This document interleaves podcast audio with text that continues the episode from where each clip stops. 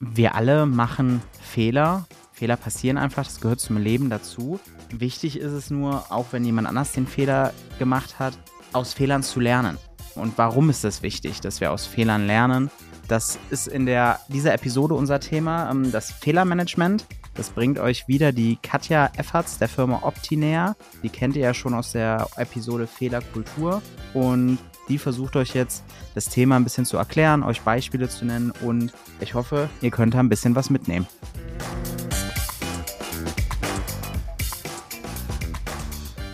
Vielen Dank, Nico, für das Intro. Herzlich willkommen an alle Zuhörer zu unserer Episode Fehlermanagement. Mein Name ist Katja Efferts und ich möchte gerne dieses unbeliebte Thema heute einmal in dieser Episode ja etwas näher betrachten. Ich bin bei der Firma Opti Health Consulting Leiterin der Kundenbetreuung und eben auch zuständig für das Thema QM und bin deswegen in dieser Episode als Expertin dafür eingeladen worden. Ja, Fehlermanagement, wir haben es bereits in der Episode Fehlerkultur auch schon thematisiert, ist so ein kleines Reizthema. Das heißt, ganz häufig begegnen uns dort Aussagen wie dafür haben wir keine Zeit, wann sollen wir das denn auch noch machen? Ja, dadurch nimmt man sich natürlich eine ganz, ganz große Chance, sich zu verbessern.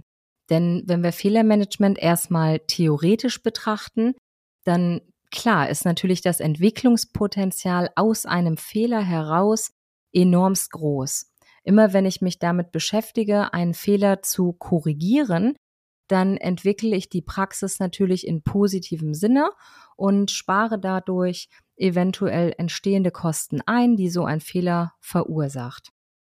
Dennoch steht natürlich auch die Frage im Raum, wann, wie und durch wen soll Fehlermanagement denn überhaupt betrieben werden.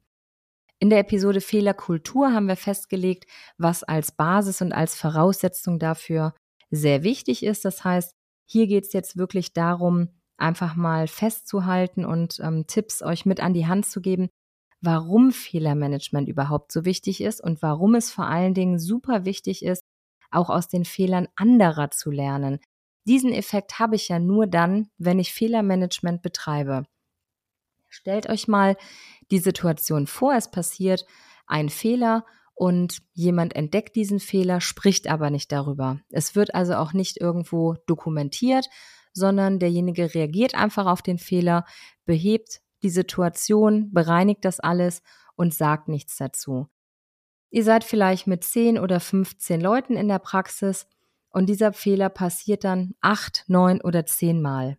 Jeder hakt diesen Fehler für sich als Einzelfall ab, weil es jeder nur einmal bemerkt. Habe ich aber eine zuständige Person, sagen wir mal, der Fehler passiert im Terminbuch. Und ich habe eine zuständige Person, einen Verantwortlichen für das Terminbuch.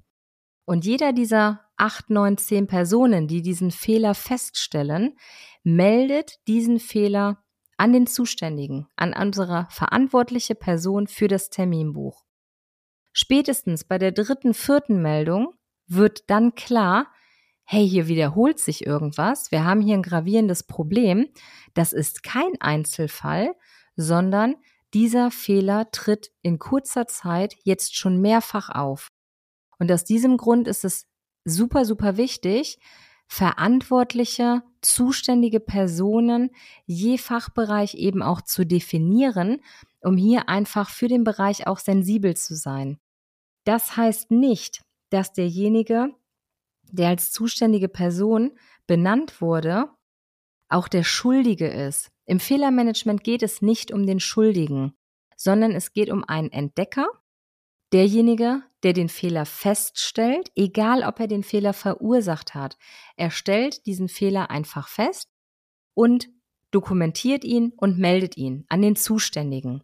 Und auch der Zuständige ist nicht der Verursacher und auch nicht der Schuldige. Das ist, wie gesagt, gar nicht in der ersten Instanz wichtig, sondern die wichtigen Funktionen sind, wer entdeckt den Fehler und wer ist eben der Zuständige. Und damit ich für diesen Bereich sensibel bin und solche Fehler eben nicht als Einzelfall abhandle, ist es sehr, sehr wichtig, aus den Fehlern anderer zu lernen. Ich bin ja gezwungen, mir Zeit zu nehmen, wenn ich auf einen Fehler reagiere und wenn ich ihn ausbügeln möchte. Also ist es viel sinnvoller auf lange Sicht gesehen, einmal Zeit zu investieren, einen Fehler, der durch Person X in eurer Praxis entdeckt wurde, darüber zu sprechen, allen anderen diese Information mitzugeben und dann eben direkt aus diesem Fehler zu lernen. Ihr definiert also, sofern das noch nicht passiert ist, auch gemäß eures Qualitätsmanagements, einfach mal für die verschiedenen Bereiche, sei es Materialverwaltung, Terminbuch, Abrechnung, alles, was in der Praxis so anfällt, definiert ihr zuständige Personen. Und stellt bitte wirklich klar, dass es hier nicht um verursachende Personen geht. Wir wollen hier keinen Mitarbeiter des Monats küren, wer die meisten Fehler gemacht hat. Man kann gerne einen Mitarbeiter des Monats küren, wer die meisten Fehler entdeckt hat. Denn damit wird natürlich wahnsinniges Verbesserungspotenzial dann eben auch freigelegt. Also diese zuständigen Personen werden definiert, so dass ich hier auch eine Weiterbearbeitung des Fehlers sicherstellen kann.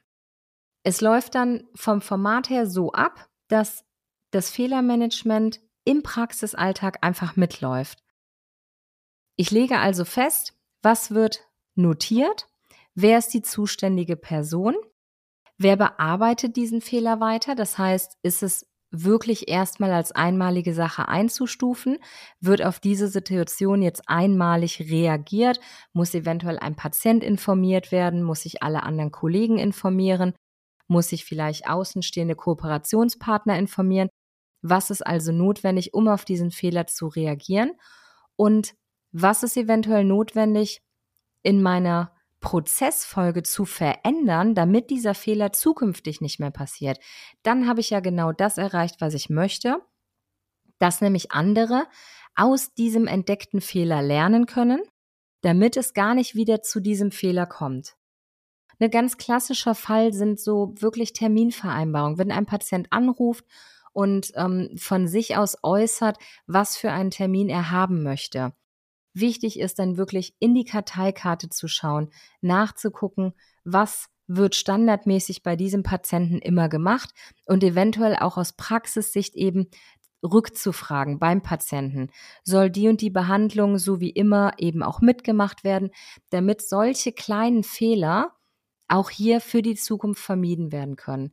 Das sind Änderungen in einem Prozess, die manchmal ganz, ganz klein sind und die wirklich nur zehn Minuten in der Veränderung brauchen, die aber im Praxisalltag und wenn so ein Fehler vielleicht auch zweimal im Monat vorkommt, ganz, ganz viel positive Wirkung dann eben auch hat. Wir haben also den Entdecker, wir haben den Zuständigen. Diese Rollen sind ganz klar. Der Entdecker ist nicht derjenige, der petzt, sondern der Entdecker ist der, der dazu beiträgt, dass der Praxisalltag und dass die Prozesse in der Praxis besser werden können und wir haben den Zuständigen, der also dafür sorgt, der sensibel in diesem Themenbereich ist und der dafür sorgt, dass so ein Fehler dann eben auch bearbeitet wird und dass an alle anderen Mitarbeiter die neue Vorgehensweise, sofern sie denn notwendig ist, auch mitgeteilt wird.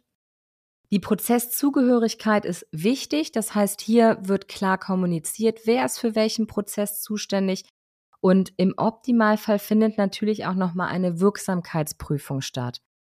Wenn es also die Zeit zulässt, dann überprüfe ich nach geraumer Zeit, das kommt immer auf den Fehler an, ob ich diese Überprüfung im sinnvollsten nach vier Wochen mache oder vielleicht auch erst nach einem Quartal oder nach einem Jahr, dass ich einfach nochmal überprüfe, die geänderte Vorgehensweise, die wir jetzt definiert haben, wirkt die? Tritt dieser Fehler wirklich nicht mehr auf?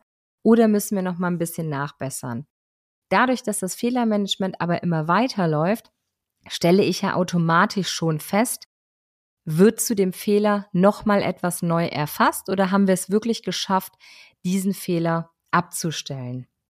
Also abschließend noch mal kurz zusammengefasst, schaut euch das Thema wirklich an, hört noch mal in die Episode Fehlerkultur auch wirklich rein, denn Fehlermanagement ist das Entwicklungspotenzial Nummer eins in jeder Praxis, Der Alltag ist immer stressig, die Ressourcen sind immer knapp und die Kosten steigen ins Unermessliche. Das heißt, es ist ganz, ganz wichtig, sich um das Thema Fehler zu kümmern, um hier wirklich eine positive Entwicklung für die Praxis eben auch an den Tag zu legen.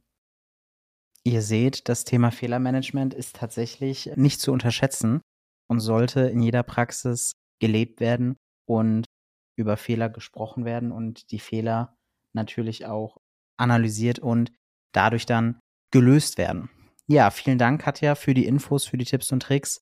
Und dann wünsche ich euch viel Spaß bei der Umsetzung. Solltet ihr zu dem Thema Fehlermanagement, zum Thema QM noch Fragen haben, wendet euch ruhig direkt an Katja. Die E-Mail-Adresse hierfür ist qm.opti-hc.de.